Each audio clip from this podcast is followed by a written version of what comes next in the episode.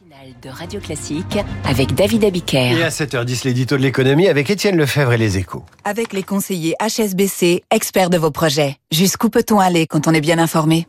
Bonjour Étienne. Bonjour David. Faut-il parler de démondialisation? En tout cas, le commerce mondial confirme son ralentissement cette année. Oui, et c'est l'OMC, le gendarme du commerce, qui le souligne lui-même avec des prévisions divisées par deux pour 2023. Les échanges planétaires ne progresseront que d'un petit 0,8%, loin, très loin du niveau de la croissance mondiale, proche de 3%.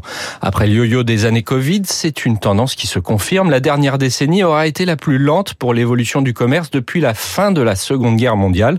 L'OMC parle même de ralentissement généralisé qui concerne un grand nombre de pays et un large éventail de produits.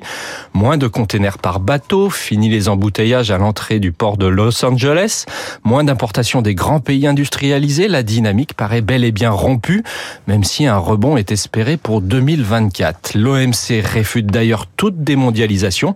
En fait, les chaînes de valeur des entreprises restent toujours aussi complexes, mais leur étendue a sans doute atteint son point culminant.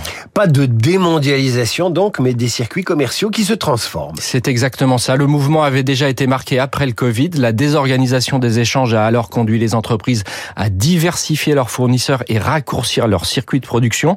Cet immense reroutage s'accélère en raison du conflit qui oppose la Chine et les États-Unis et de la mise à l'index de la Russie. En clair, on commerce de plus en plus avec des pays amis qui partagent vos visions politiques.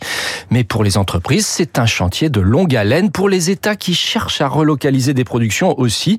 Dans ce chamboule, tout l'Europe a une belle carte à jouer à condition de la jouer collectivement et de ne pas tomber dans le piège de la fragmentation et des nationalismes. L'édito de l'économie avec les échos, Étienne Lefebvre, je vous dis euh, à la semaine prochaine, mon cher Étienne. Tout de suite, les brèves échos de François Geffry.